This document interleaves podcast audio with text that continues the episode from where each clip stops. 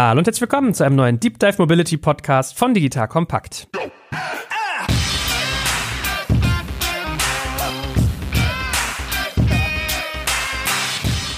Mein Name ist Jörg Kaczmarek und normalerweise müsste eigentlich der liebe Patrick hier sprechen. Aber heute eine ganz besondere Folge, denn wir machen eine Staffelstabübergabe an die liebe Anja nämlich. Anja führt ein ganz, ganz spannendes Unternehmen und wird zukünftig diesen Podcast hier verwalten, mit Leben füllen, mit Liebe quasi auffüllen und noch einiges mehr. Und wir fangen heute mal an, wie gesagt, mit so einer Staffelstabsübergabefolge, wo wir über Future of Mobility reden. Das heißt, Anja hat einen super geilen, super breiten Blick auf das Thema Mobility und heute werden wir über Themen reden wie Sharing-Modelle, autonomes Fahren, Smart Cities, Delivery, Flug, Sustainability, also die ganze Bandbreite, die es eigentlich so im Mobility-Bereich gibt, weil das natürlich auch ein Stückchen als Appetizer gedacht ist auf das, was jetzt demnächst hier im Format so kommt. So, that being said, liebe Anja, schön, dass du da bist. Ich freue mich, dass du das machst. Du bist ja demnächst hier Masterin of Celebrations. Und äh, erzähl doch erstmal was ganz kurz zu dir. Wer bist du? Was machst du? Hallo Joel. Ja, schön, dass ich hier sein darf und ich freue mich sehr, dass ich den Digital Compact Deep Dive Mobility Podcast übernehmen darf jetzt. Genau, was mache ich? Mein Name ist Anja Händel. Ich bin Geschäftsführerin bei Deconium. Das ist eine 100% Volkswagen-Tochter, die sich um die Themen digitalen Commerce und Mobilität kümmert. Also einen ganz starken Fokus auf Digitalthemen hat und um das Thema Commerce, weißt du ja selber, geht auch ganz stark in die Mobilitätsthemen rein. Genau, habe hab vom Hintergrund lange im Volkswagen-Konzern gearbeitet, als sechs Jahre bei Porsche, bevor ich bei Deconium Anfang letzten Jahres gestartet habe und freue mich so ein bisschen die Mobilitätssicht und auch das Wissen um Automobilkonzerne bei Deconium mit reinzubringen.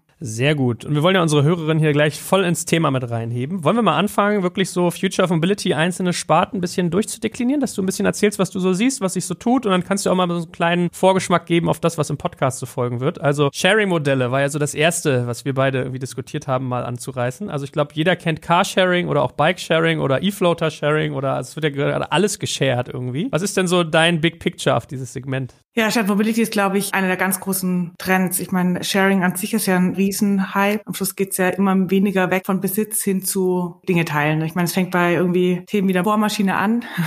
ist vor allem im städtischen Raum natürlich dann oder in größeren Metropolregionen dann eben auch auf Mobilität da, weil viele Menschen besitzen ja nicht ein Auto, um ein Auto zu besitzen, sondern weil sie einfach von A nach B wollen und das ein gutes Format für sie ist. Und so ist Shared Mobility eben da. Ich glaube, was man auch nicht unterschätzen darf, ist, dass Shared Mobility auch ein großer Vorreiter ist von Testen für Geschäftsmodelle, die dann durch autonomes Fahren entstehen. Man muss wissen, dass autonomes Fahren immer in der Flotte eigentlich geschehen wird. Wir werden keine Autos besitzen, vermute ich zumindest, die autonom fahren. Das macht keinen Sinn, sondern das ist dann mit Sharing gekoppelt und ist in Flotten, wird es der Trend sein. Und was eben diese ganzen Share-Modelle ausprobieren, ist vor allem, wann werden überhaupt Fahrzeuge wo gebraucht, von wo fängt jemand an zu suchen nach einem Fahrzeug, wohin fährt er, was sind die Zeiten und und und. Kannst dir vorstellen, wenn irgendwann dann autonome Flotten rumfahren und dich irgendwo aufpicken, wird vielleicht sogar die Marke nicht mehr so entscheidend sein, sondern das kennen wir bei Taxis oder anderen Themen, sondern das, was am schnellsten da ist und mich am schnellsten von A nach B bringen, wird dann eben der Gewinner sein in dem Markt. Und ich glaube, da wird es vor allem auch viel eine Datensammelmaschine für, wie muss ich meine Flotte organisieren, was muss ich beachten. Das ist ein bisschen ein großer MVP, würde ich sagen sagen, ein großes Übungsfeld für, wenn das mal alles voll autonom fahren wird. Jetzt kommt ein kleiner Werbespot.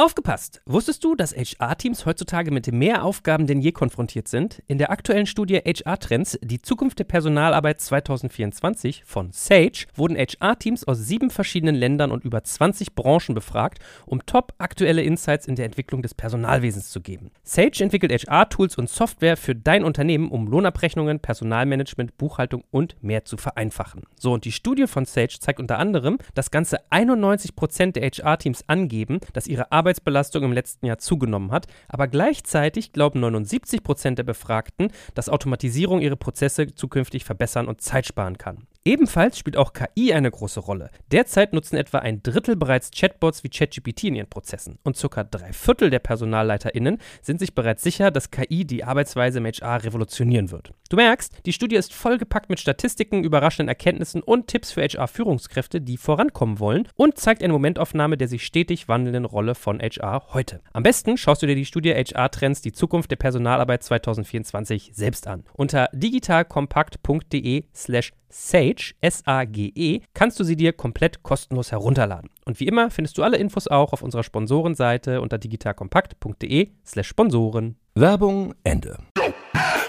Ja, ich muss gerade so zurückdenken, als ich ein Kind war, äh, der war, glaube ich, schon ein paar Jahre draußen, der Film, gab es mit Arnold Schwarzenegger, die, ich glaube, das war die totale Erinnerung, wo der in so ein Taxi steigt und dann fährt vorne so ein kleines Robotermännchen. Also es waren schon damals sozusagen Zukunftsvisionen, dass keine Menschen mehr Taxis steuern. Schwarzenegger hat natürlich am Ende das Ding irgendwie klein geschrottet und den rausgerissen, ist klar. Aber ist so deine Hypothese, dass dann quasi, wenn du sagst, Shared und Autonomous ist so ein Stück weit verbunden, ist das eher so ein Taxi-Thema dann oder ist Sharing auch gedacht? Weil ich sehe ganz oft Familien in meinem Umfeld, die sagen, ich habe gar kein Auto, die lächeln mich immer so ein bisschen. Wir haben Kombi von Dacia und sagen, ja, ich, wir haben ja kein Auto und hä, hä, hä. Und lustigerweise hören die immer auf zu grinsen, wenn es an Familienausflüge geht, so ins Umland, wenn man sagt, wollen wir mal in den Wald fahren oder so, weil dann geht nichts mehr. Ich sehe so zwei Szenarien. Das eine ist Reisen oder so Mittelstrecke und das andere ist halt wirklich innerstädtischer Transfer. Wie nimmst du das wahr? Kann ich voll unterstützen. Also sehe ich auch so, diese Shared-Modelle sind natürlich hauptsächlich für den städtischen Raum gedacht. Im ländlichen Raum sind die viel weniger vertreten auch, weil sie da einfach noch unwirtschaftlicher sind. Also auch Shared-Modelle sind nur in ganz großen Städten wirklich profitabel. Das ist wirklich auch eine Herausforderung. Und ich glaube, die Lösung, die meisten dann machen, ist, dass sie dann halt, wenn sie sagen, ich besitze kein Auto mehr für Familienausflüge oder, oder weitere Strecken, dann halt einfach den Mietwagen nehmen. Beziehungsweise die Shared-Modelle bieten es ja auch immer mehr an, dass man eben auch so Tagesmieten machen kann oder Zweitagesmieten. Ich glaube, da entwickelt sich auch einiges. Aber das sind, glaube ich, genau die Themen, was ich gerade auch meinte mit diesem Minimal Viable Product, also diesem MVP, dass eben noch viel ausprobiert wird und geschaut wird, was ist überhaupt das Userverhalten. Das sind ja die schönen Dinge an digitalen Produkten, Produkten dass ich viel probieren kann, dass ich im Endeffekt Daten sammeln kann und schauen kann, wie funktioniert, reagiert der Markt auf Angebot, wie nutzt es der Kunde überhaupt, wie lange fährt der, wohin fährt der, was macht der oder die Fahrerin damit. Das ist, glaube ich, das, wo man eben noch viele Erkenntnisse sammelt und dann versucht es eben aufs Autonome zu übertragen. Ich meine, was auch schön ist, finde ich das ganze Thema Ride-Hailing, also das Thema, wo man eher so mit so Minibussen durch Städte fährt, wie es jetzt zum Beispiel Moja in Hamburg macht oder Bergkönig, ja, da sieht man dann auch, dass diese Standpunkte, diese virtuellen Haltestellen, die die haben, ja oft in so ruhigeren Seitenstraßen ist. Und warum ist es der Fall? Genau wegen dem autonomen Fahren, weil die halt wissen, wir brauchen da gewisse Grundvoraussetzungen, also sprich kein Bürgersteig, man muss gut halten können, ohne den ganzen Verkehr aufzuhalten. Und da sieht man schon die weitere Stufe. Da versuchen die halt schon so Stufennetze nicht mehr, ich pick dich überall auf, wo du stehst, sondern es gibt Haltestellen, die eigentlich keine sind, aber dort pick ich dich quasi auf. Die sind ein paar Meter weiter und die sind extra so gewählt, dass es eher in ruhigeren Gebieten ist und und und, um den Verkehr nicht aufzuhalten und eben da nochmal eine weitere Stufe oder eine weitere Vertestung zu machen, wo was gut funktioniert. Das ist eigentlich ganz lustig, wenn ich so zurückdenke. Ich war 1996 auf Urlaub in Ägypten, da war ich noch ein kleiner Junge, da gab es schon Sammeltaxis. Also da war das normal. Die fuhren immer so hupend durch die Gegend. Man hüpfte rein, mhm. gab so ein ägyptisches Pfund und dann war das halt von der Medina zum Hotel und zurück oder so. Also ganz ja, genau ist es gar nicht. Wir, finden immer, wir sind so innovativ, aber okay, verstanden. Wie reagieren denn eigentlich Autokonzerne auf sowas? Weil ich weiß nicht, ob es ein urbaner Mythos ist, aber ich erinnere mich noch, als damals BMW Schernau gestartet hatte. Ich komme mit den Namen durcheinander, wie die jetzt alle heißen, aber doch, es war Schernau, ne? So hieß das. War eigentlich deren Plan oder deren Annahme, dass das sozusagen ein guter Case wäre, um die eigenen Autos vorzuführen. Also, dass man so in so einem Mini Cooper sitzt oder in so einem BMW-Fahrzeug und dann vielleicht auf den Geschmack kommt und eins kauft und die haben gar nicht das Geschäftsmodell richtig geglaubt. Habe ich mal gehört. Ob es stimmt, weiß ich nicht. Und es ist ja für Autobauer eigentlich der Tod, wenn man sagt, Autos stehen 90 Prozent der Zeit rum, wir besitzen die nicht mehr, wir teilen die. Das Modell ist ja dann ganz, ganz anderes. Was hast denn du da für eine Stimmung wahrgenommen Komplett. in den Konzernen? Ja, ich sehe schon, dass sie damit experimentieren. Ich meine, sie wissen ja am Schluss, was auf sie zukommt und sie wissen auch, dass digitale Modelle einfach nochmal anders funktionieren und auch eine Bewertung dadurch, dass solche Unternehmen auch anders erfolgt. Ich glaube, da ist man ein bisschen in einem Konflikt. Ja, auf der einen Seite weiß man, das ist die Zukunft. Andererseits sind die natürlich in dem Thema, dass sie mit ihrem bestehenden Geschäftsmodell, also Autos zu bauen, natürlich noch jede Menge Geld verdienen und auch profitabel sind. Und auf der anderen Seite diese Shared-Modelle und diese Themen, die ein Invest in die Zukunft sind, halt auch kostenintensiv sind und sich eben noch nicht sofort gleich gleich rechnen. Plus noch dazu von der ganzen Logik eben ein bisschen anders funktionieren. Ja, also ich meine, warum hat ein Uber zum Beispiel so eine hohe Bewertung? Weil die eben nicht nach Umsatz und Gewinn bewertet werden in erster Sicht, sondern nach wiederkehrenden Usern und Marktanteilen. Aber die Autokonzerne stehen im Markt eben unter einem ganz anderen Wettbewerb und haben dann immer diesen Konflikt, wie werde ich zwar meinen Gesellschaften, meinen Anlegern gerecht und auf der anderen Seite, wie investiere ich da rechtzeitig in die Zukunft? Und ich glaube, das ist so ein bisschen auch das, was wir gerade sehen, ja. Die probieren es aus. Ob dann die letzte Konsequenz da ist, das wirklich auch global auszurollen, ist dann oft ein bisschen schwieriger, weil einfach auch die Geschäftsmodelle, die eben da nicht dem eigentlichen Zweck von dem Autobauer momentan in die Karten spielen. Und das wird sich jetzt so ein bisschen in den nächsten Jahren zeigen. Weil ich glaube, die Frage ist im Raum, ja. Wenn du dir jetzt auch anschaust, anschaust, was ja gerade rund um Apple passiert mit dem iCar, die Gerüchte, dass die eben nochmal von Foxconn und auch von Gili da jetzt als Auftragsfertiger mit einsteigen und die Fahrzeuge dann bauen, sieht man schon gut, wo die Separation stattfinden wird. Ja, also Softwareunternehmen, die dann quasi die Fahrzeuge bauen lassen und die Kompetenz, Hardware zu bauen, ist quasi nur noch eine Auftragsfertigung. Aber die Digital Journey, also sprich die Customer Journey, die User Journey, den Besitz des Kunden, der ist eben nur noch shared,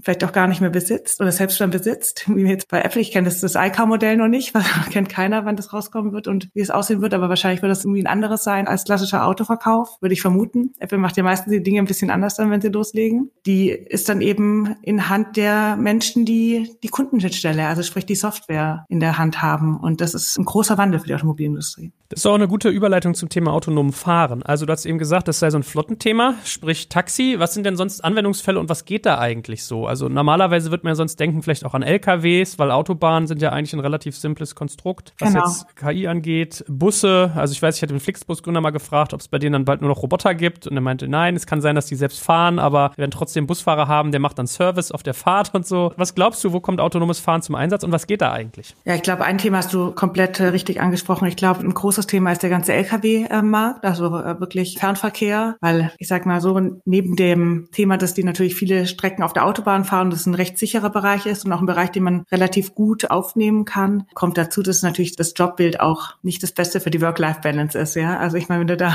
wenn ich jetzt so gerade dran denke an UK, als die ganzen Truckerfahrer da mit ihren und Fahrerinnen da mit ihren Trucks an der Grenze standen und nicht wussten, ob sie zu Weihnachten heimkommen oder nicht, ist natürlich irgendwie ein belastendes Bild. Und wenn du dir überlegst, dass man es schaffen könnte, Trucks autonom auf den Autobahnen fahren zu lassen, was ein relativ sicherer Raum ist, vielleicht auf eigenen Bahnen und kann man ja mit recht kleinen Mitteln, sage ich jetzt mal im Verhältnis und mit wenig Risiko da was aufbauen und du dann quasi nur so Sammelpunkte hast, die wir heute eh schon kennen, ja, die ganzen Tankstellen, wo dann die Trucks warten, bis sie irgendwo was abliefern können, wo das Doppel des Truckerfahrers quasi nur noch ist, ich gehe dorthin, pick das Fahrzeug auf und mache die letzte Meile oder vielleicht sogar auch Theorien, dass es sogar per Joystick funktioniert, ähnlich wie Drohnen, dass dann quasi diese letzten Thematiken nur noch, die komplex werden, halt dann von Fahrern gemacht werden und Fahrerinnen, die dann sich dann quasi um die letzten Meter kümmern. Das ist sicherlich ein großes Feld. Und ich glaube auch, dass es eines der ersten sein wird, wo es passiert. Das ist auch das, wo ich sehe, die meisten Konzerne auch das Geld und die Entwicklung von autonomen Fahren reinstecken, weil das natürlich auch der schnell profitable Bereich ist, wo Menschen, die Trucks kaufen, eben auch sagen, klar, das macht total viel Sinn, da eben so eine Maschine kann halt durchfahren die ganze Nacht. Ja, du hast diese Pausen nicht und und und und dann gibt es schnell eine wirtschaftliche Rechnung und hast du ein ganz anderes Umfeld. Ich glaube, ein zweiter interessanter Bereich ist der ganze Bereich Innenstädte. Innenstädte zu machen für wirklichen Fahrverkehr und dort eben dann mit einer nicht so hohen Geschwindigkeit voll autonom fahrende Fahrzeuge nur noch isoliert fahren lassen. Weil ich glaube, was schwierig und herausfordernd ist, ist dieser Mischbetrieb. Das sieht man auch bei den ganzen Testcases von autonom fahrenden Fahrzeugen. Die Unfälle, die entstehen, sind oft nicht von den autonom fahrenden Fahrzeugen, sondern einfach durch die Situationen, die entstehen. Und wir Menschen sind halt unkalkulierbar.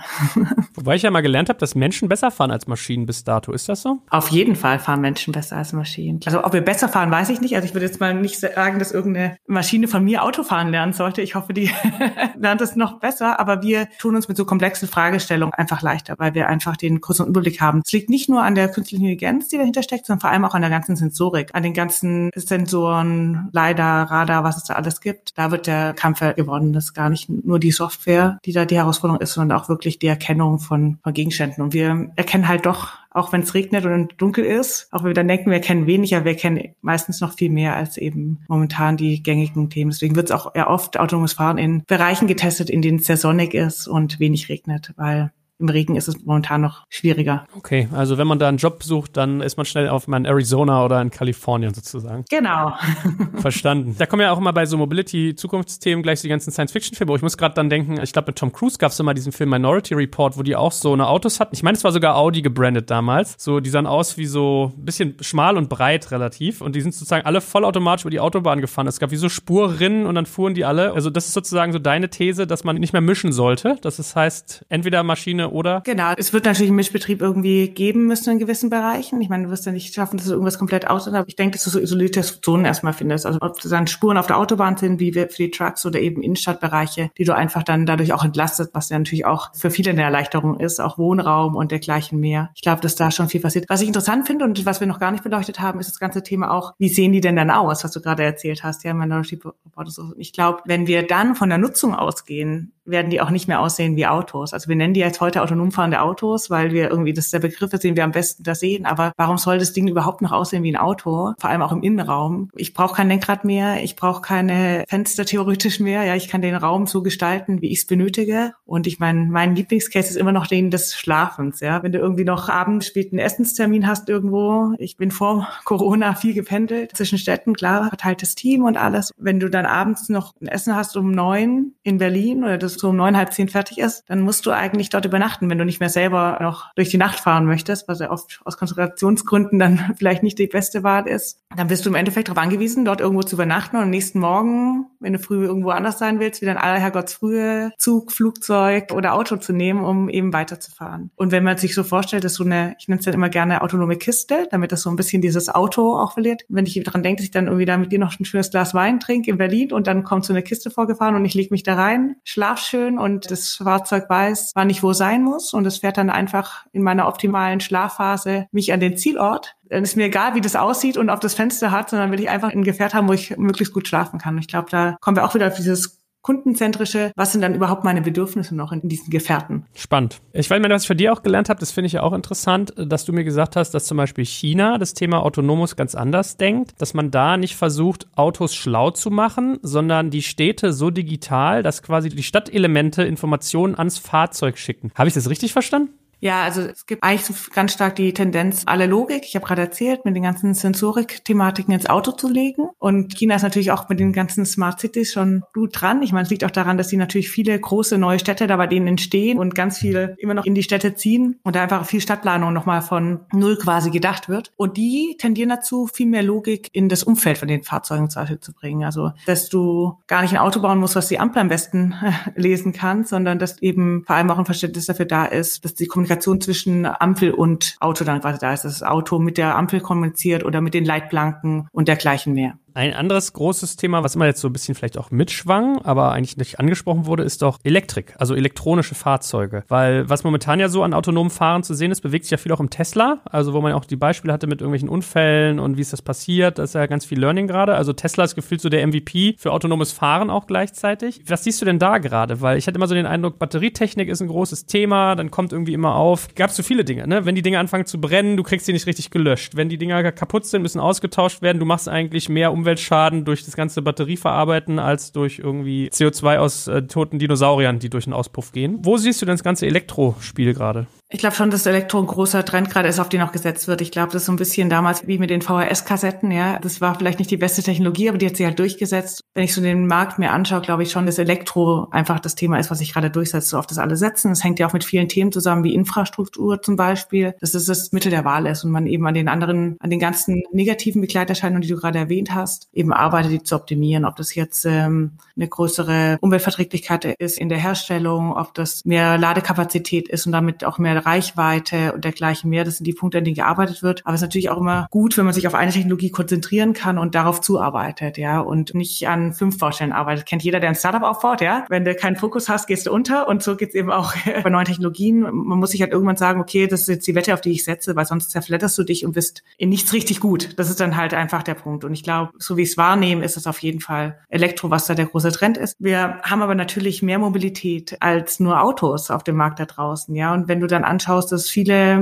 Mobilitätsdienste gibt oder Devices, also Geräte, die da draußen raus sind, dann sieht man auch viele, die auch längere Lebenszyklen haben, wie zum Beispiel Flugzeuge, ja. Und natürlich kannst du die auch elektrisch irgendwann betreiben, aber ich glaube, dass da auch und auch mit den ganzen vielleicht Oldtimern, was alles kommt, auch das ganze Thema E-Fuel nicht zu unterschätzen ist. Die nachhaltige Treibstoffe schaffen, synthetische Treibstoffe und so im Endeffekt mit einer recht guten CO2-Bilanz, also sprich die CO2 sogar rausziehen, was sie dann verarbeiten, im Endeffekt dann vorangehen. Und ich glaube, das ist gerade für so ein Flugzeug oder für Flotten, die eben nicht so schnell ausgetauscht werden können, ein ganz großer Treiber. Auch wenn du vor allem mal nochmal drauf schaust, dass du natürlich, es ja auch nicht nachhaltig ist, von heute auf morgen alles auszutauschen. Du hast die Infrastruktur auch mit Tankstellen und alles da, das noch dann einen anderen Stoff zu finden, der da quasi noch gut wirken kann, ist sicherlich auch ein guter Plan B. Und wenn du von E-Fuel redest, also wie muss ich mir das vorstellen? Ist das einfach nur Benzin, was sozusagen äh, nachhaltig angebaut ist, aber nach hinten raus trotzdem das gleiche Maß an Emissionen produziert? Ich bin keine E-Fuel-Experte, aber es wird sicherlich ein interessanter Punkt werden, auch meine Podcast-Folgen, die folgen werden. Nee, die tun im Endeffekt synthetisch herstellen. Also es wird oft in Küstenregionen wie Norwegen sowas gemacht, wo große Werke entstehen und die entziehen dann diesen Fabriken die CO2-Thematiken und tun die umwerken in, in synthetische Treibstoffe. Und das ist im Endeffekt, was da passiert.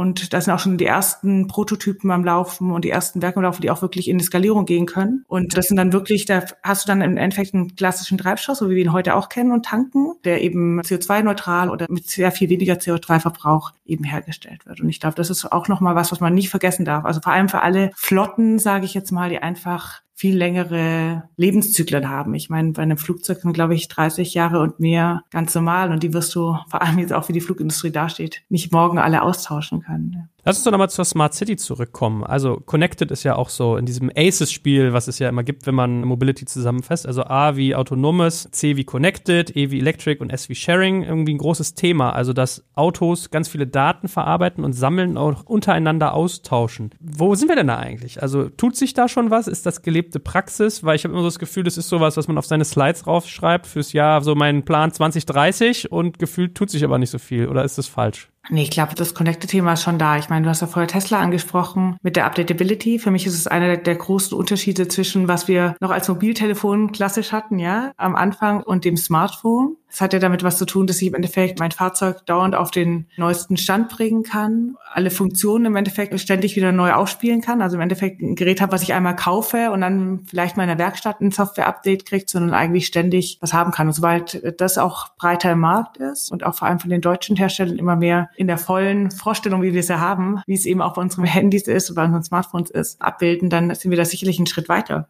Und dann können die Fahrzeuge natürlich auch miteinander kommunizieren. Klar, das ist auch super wichtig, wenn wir an die ganzen äh, Flotten für autonomes Fahren und sowas denken, dass hier Fahrzeuge miteinander kommunizieren und nicht nur gucken, wo ist das andere, sondern auch sagen, ich biege jetzt hier ab oder, oder wie tauscht wir das aus, genau. Jetzt kommt ein kleiner Werbespot. Aufgepasst! Wusstest du, dass HR-Teams heutzutage mit mehr Aufgaben denn je konfrontiert sind? In der aktuellen Studie HR Trends, die Zukunft der Personalarbeit 2024 von Sage, wurden HR-Teams aus sieben verschiedenen Ländern und über 20 Branchen befragt, um top aktuelle Insights in der Entwicklung des Personalwesens zu geben. Sage entwickelt HR-Tools und Software für dein Unternehmen, um Lohnabrechnungen, Personalmanagement, Buchhaltung und mehr zu vereinfachen. So, und die Studie von Sage zeigt unter anderem, dass ganze 91% der HR-Teams angeben, dass ihre Arbeit Arbeitsbelastung im letzten Jahr zugenommen hat, aber gleichzeitig glauben 79 Prozent der Befragten, dass Automatisierung ihre Prozesse zukünftig verbessern und Zeit sparen kann. Ebenfalls spielt auch KI eine große Rolle. Derzeit nutzen etwa ein Drittel bereits Chatbots wie ChatGPT in ihren Prozessen und circa drei Viertel der PersonalleiterInnen sind sich bereits sicher, dass KI die Arbeitsweise im HR revolutionieren wird. Du merkst, die Studie ist vollgepackt mit Statistiken, überraschenden Erkenntnissen und Tipps für HR-Führungskräfte, die vorankommen wollen und zeigt eine Momentaufnahme der sich stetig wandelnden Rolle von HR heute. Am besten schaust du dir die Studie HR-Trends, die Zukunft der Personalarbeit 2024 selbst an. Unter digitalkompakt.de slash Sage, S-A-G-E, kannst du sie dir komplett kostenlos herunterladen. Und wie immer findest du alle Infos auch auf unserer Sponsorenseite unter digitalkompakt.de slash Sponsoren. Werbung Ende.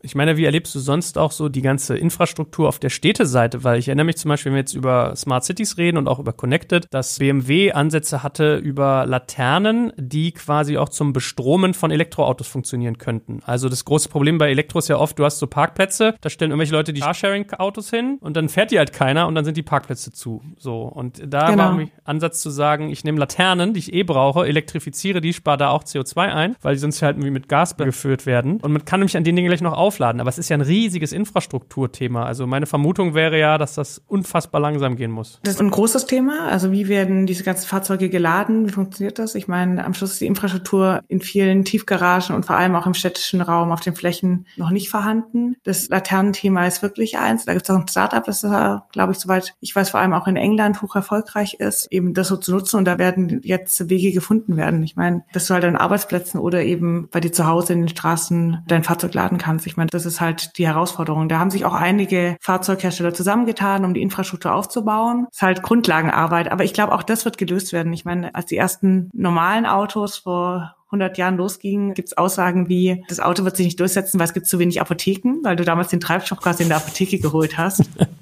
und wenn wir heute rausschauen, wissen wir, wir brauchen nicht mal mehr eine Apotheke. und ich glaube, so ist es auch ein bisschen mit dem elektrischen Laden. Da werden Wege gefunden werden, wenn es der richtige Weg ist, wird sich Technologie durchsetzen und ist die Infrastruktur essentiell, weil ansonsten werden die Fahrzeuge nicht verkauft und kann nicht genutzt werden. Das eine bedingt das andere und das ist allen bewusst. Und klar ist das nicht von heute auf morgen alles perfekt da. Das entwickelt sich strukturell einfach weiter, aber ich glaube, da sind wir schon auf einem guten Weg. Und wenn man mit dem Elektrofahrzeug unterwegs ist, was ich manchmal bin, merkt man auch eigentlich, wie easy das funktioniert und dass dann eben das Ladenetzwerk schon auch da ist. Mit allen Kinderkrankheiten, die halt was Neues hat, ja. Ich glaube, ein entscheidender Punkt ist dafür nochmal die Digitalisierung, weil ich glaube, ohne die wäre es eh gar nicht möglich. Dass du die Ladesäulen findest, dass du weißt, wo die sind und das sind halt ein wichtiger Treiber für die Elektrifizierung der Fahrzeugflotten, dass du einfach weißt, wo du die findest kannst, wie die Ladestände sind und wie du eben da leichten Zugriff drauf bekommst. Lass uns doch auch mal über Anwendungsfälle reden, weil du hast ja eingangs gesagt, dass ihr euch auch viel mit Commerce beschäftigt und bei Commerce und Mobility denke ich dann ganz schnell an Logistik, an Delivery, weil auch wie du vorhin meintest, wenn ich jetzt autonomes Fahren mache in einer Flotte, einen Bus, der mich irgendwo aufpickt, dass ich das immer in so einer Seitenstraße mache, ist ja gerade bei Delivery auch viel so ein Problem. Wo stelle ich die Dinger hin? Gibt's Drohnen? Ah, wie funktioniert das eigentlich mit den Paketen und und und? Also es gibt so viele Delivery-Themen gefühlt, die man an Mobility koppeln kann. Gibt's so große Trends, die du siehst, wenn man Mobility und Delivery übereinander legt? Ja, ich meine, das ist natürlich ein Riesenthema jetzt. Ich meine, wenn man sich anschaut, allein mit der Pandemie, ist ja nicht nur die Food Delivery, die da eine Rolle spielt, sondern eben auch die ganzen Pakete. Es wird viel mehr bestellt. Ich denke, Gewinner sind alle, die digitalen Commerce auf einem guten Stand haben. Das sind jetzt in den letzten Monaten sicherlich die Firmen, die da top aufgestellt sind. Und am Schluss muss das Produkt ja irgendwie zu mir kommen. Und momentan sind natürlich, wissen wir alle, der DHL-Mann und der UPS-Mann und Frau, die dann an der Tür klingeln und uns das alles abliefern. Und das ist natürlich die Frage, wie das geschehen wird. Ob ich dann irgendwann Drohnen habe, die vielleicht auf einer Terrasse Dinge abstellen oder, oder, oder. Was ich da ganz spannend finde, ist ein Startup, das nennt sich What Three Words, also welche drei Worte. Die haben die ganze Welt genommen und in drei mal drei Meter Quadranten aufgeteilt und jedes Quadrant hat drei Worte. Also im Endeffekt so ein bisschen ein leichter aussprechbares, leichter merkbare Lokation als irgendwelche Koordinatendaten. Und damit kannst du halt eingeben, wohin du genau möchtest. In allen Bereichen, in denen vielleicht auch unsere Straßen ihr Ende haben. Ich meine, für uns jetzt im deutschen und europäischen Raum ist es vielleicht gar nicht mal so ein Riesenthema. Aber wenn ich in andere Länder gehe, hat eben nicht jede Straße einen Namen und eine klare Nummer und werden Lieferungen eben auch beliebig schwer oder wenn ich in abgelegenere Gegenden komme. Und wenn man sich das vorstellt, momentan ist es so über die Welt gespannt, aber wenn ich das dann quasi noch in die Luft, also in einen dreidimensionalen Raum bringen würde, dann könnte ich natürlich auch sagen, liebe Drohne, liefer mir das auf meinem Balkon, wenn ich nicht da bin. Und dann habe ich eben alle Koordinaten da und kann plötzlich dann auch in einem dreidimensionalen Raum was liefern lassen, genau an dem Punkt, an dem ich es brauche. Und das finde ich eigentlich ganz spannend, weil ich glaube, so den Einsatz von Drohnen sehen wir auch schon bei Arzneimittelverschickungen, gerade so im südamerikanischen Raum, afrikanischen Raum, wo eben dann irgendwas auch durch einen halben Dschungel muss und einfach viel schneller durch die Luft geht und dann eben Arzneipakete da schneller verschickt werden und und und. Da gibt's ja schon auch gute Beispiele. Und ich glaube, das sind so, müssen wir auch an neue Koordinatensysteme denken, die ganz spannend sein können. Ja, interessant. Ich habe bei, als du jetzt Südamerika sagst, hätte ich jetzt gedacht, Drohnen kommt sonst so von den Drogenkartellen oder so. Da habe ich mal gehört, dass die so U-Boote hier nach Florida und so hochschicken, ja. Ich glaube, das ist auf jeden Fall ein Feld, wo man sich sehr innovative Wege angucken kann, wie man irgendwelche Dinge von A nach B bringt, ohne dass jemand merkt. Aber nicht mein Spezialgebiet.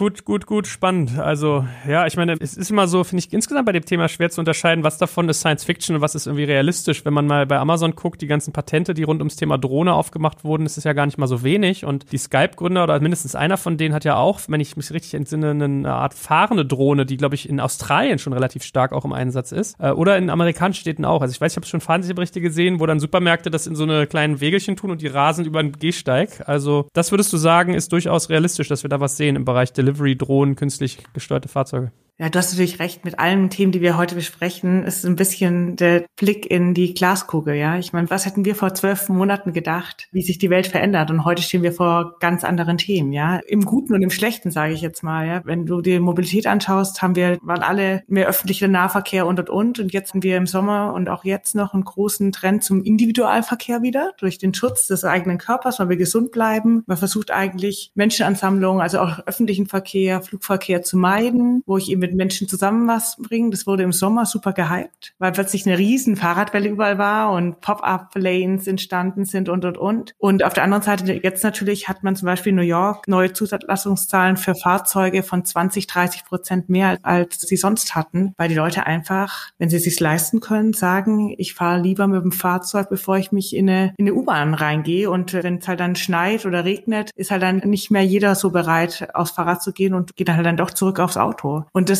meine ich eben, du kannst immer schwer abschätzen, wann was genau passiert. Meistens überschätzen und unterschätzen wir die Dinge, ja. Also wir denken irgendwie, die Dinge kommen schneller, als sie da sind, aber unterschätzen auch, was für Sprünge da sind. Und ich finde das Mobiltelefon immer ein ganz schönes Beispiel. Wir hätten es ja gar nicht ausmalen können, was es alles verändert, wenn wir uns das vor 12, 13, 14 Jahren anschauen. Die Dinge passieren eben auch und wir verstehen die auch. Ich fand bei Corona, das bei mir ganz intensiv, wie du erst so mit der Zeit verstehst, was das bedeutet und dich so dran gewöhnst, ja. Und ich glaube, das ist einfach was, das werden wir sehen, weil am Schluss spielen wir, egal wie die Zukunft von Mobilität aussieht, eine entscheidende Rolle, weil wir entscheiden als Menschen, die mobil sein wollen, von A nach B, was für uns die besten Mittel sind dafür. Weil Technologie, und das ist am Schluss die Mobilität, die wir sehen, hat nur einen einzigen Zweck, unser Leben besser und einfacher zu machen und vor allem auch sicherer. Das ist ja auch der Hauptzweck hinter dem Themen wie autonomen Fahren. Ja, ja ich glaube, Marco Börries hat damals den Satz zu mir gesagt, das ist so ein feststehendes Wort, you overestimate what you can do in one year and you underestimate what you can do in ten years. Man kann auch 22 machen oder sowas, ja. Also das ist ja, das stimmt schon, ne? Wenn ich so an die Knüppel denke, die meine Oma teilweise als Handy in der Tasche hatte mit ausziehbaren Antennen und heutzutage bestellst du Essen, Fahrzeuge, schaltest Roller frei und und und. Also das ist schon richtig. Aber jetzt haben wir gerade über Drohnen geredet, da liegt ja das Thema Flug gar nicht so weit weg. Also Drohnen ein Thema und du hattest vorhin auch schon mal angerissen, die E-Fuels beim Fliegen, wenn halt Flotten lange funktionieren müssen. Wo setzt denn Fliegen sonst noch an? Man sieht ja zum Beispiel auch diese ganzen aufkommenden Flugtaxis jetzt, die auf Basis von Elektro genau. fliegen. Was misst du dem für Chancen bei?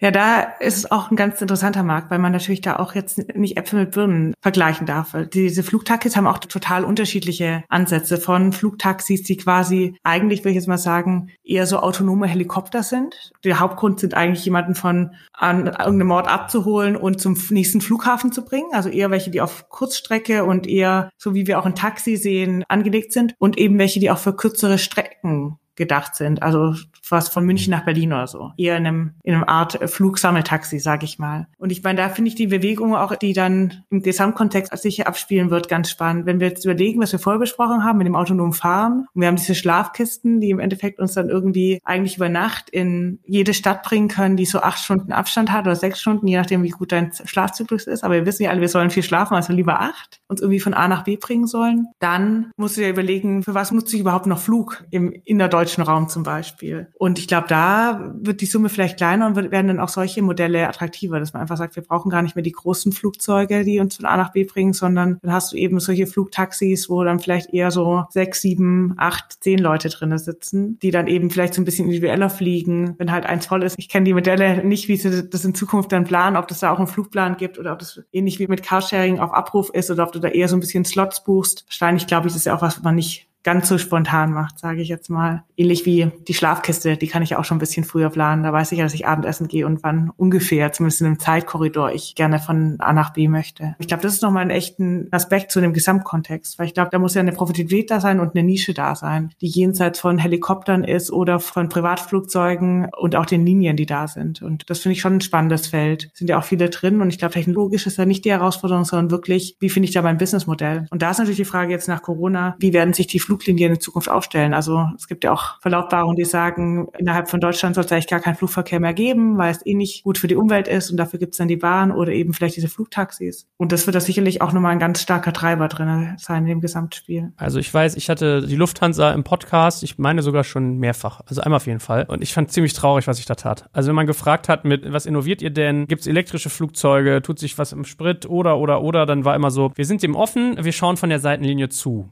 So, was ich halt, ja. also ich fand das sehr schade. Jetzt ist es natürlich ein, ich weiß gar nicht, wie die Margen im Bereich sind, aber es ist ein sehr fein gesteuertes Geschäft, wo man sehr genau hingucken muss, Auslastung und so weiter und so fort. Also da gibt es viele so Abschreibungsgüter und, und, und, aber gefühlt tut sich im Flugbereich wenig, oder? Bei den klassischen. Ja, sehe ich auch so. Ich meine, ich habe das Gefühl, ist bei allen, die so wirklich auch Produkte bauen, die einfach sehr oder auf Produkte setzen, weil Lufthansa baut ja keine. Ja, habe ich auch gerade gedacht, fairerweise muss man Boeing oder so fragen. Genau, aber am Schluss, die halt einfach lange Produktlebenszyklen haben. Die kaufen so ein Flugzeug und das geht dann, was ich ich, 30 Jahre ist ja nichts für so eine Nutzung, ja. Und deswegen denken die auch, wow, bevor so ein Elektroflugzeug überhaupt mal kommt, meine Flotte reicht ja noch für 30, 40 Jahre, die ich jetzt gerade habe. Und ich glaube, jetzt mit Corona wird man da eher nochmal, wird man nicht die großen Investitionen in neue Flugzeuge machen, sondern erstmal schauen, ob man überhaupt nochmal in den nächsten drei bis fünf Jahren die Bestandsflugzeuge wieder in die Luft kriegt, weil da ist ja kein Ende absehbar. Da erinnere ich mich noch an, als Corona bei uns hier losging, hatte ich gehört, dass irgendwie die Lufthansa damit rechnet, dass sie im Dezember bei 20 Prozent ihres normalen Flugverkehrs wieder sind. Und da war ich total geschockt, wie nur so wenig. Und ich glaube, heute wären sie froh, wenn sie bei 20 Prozent wären. Also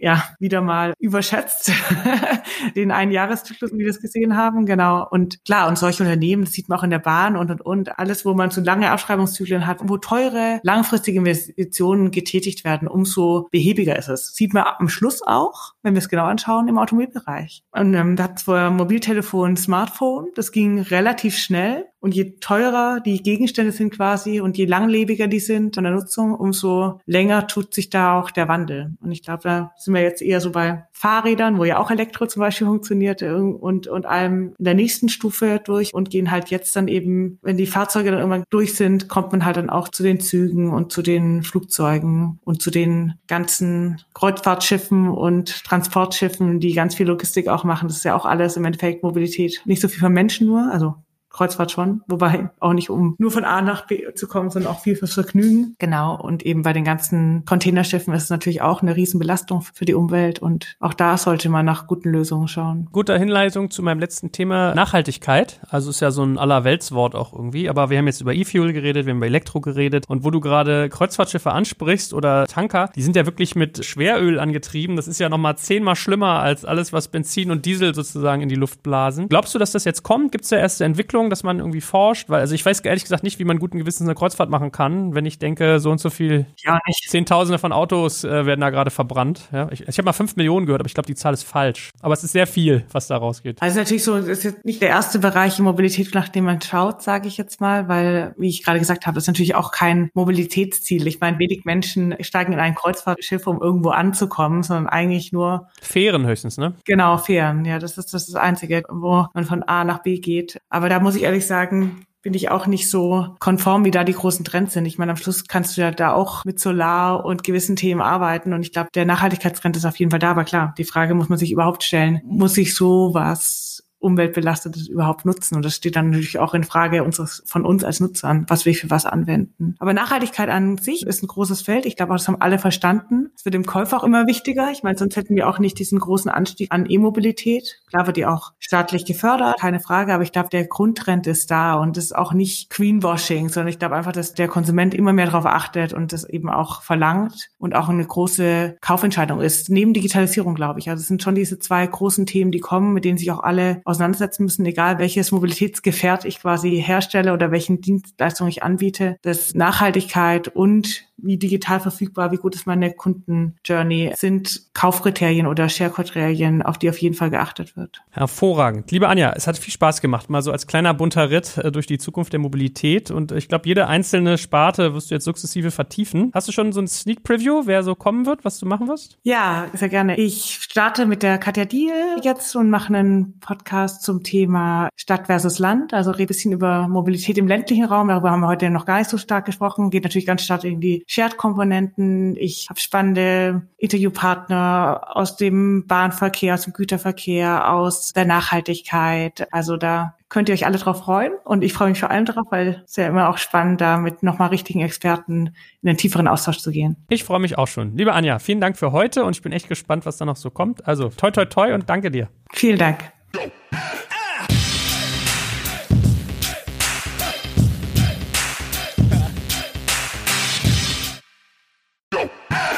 Jetzt kommt ein kleiner Werbespot.